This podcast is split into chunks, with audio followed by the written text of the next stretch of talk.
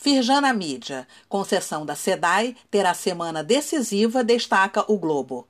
O plano do governo estadual tem previsão de 33 bilhões e meio de reais em investimentos privados.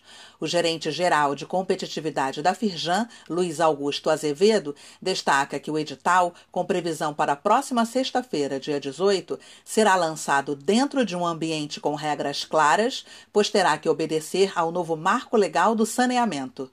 Acesse o link neste boletim e confira a íntegra da reportagem.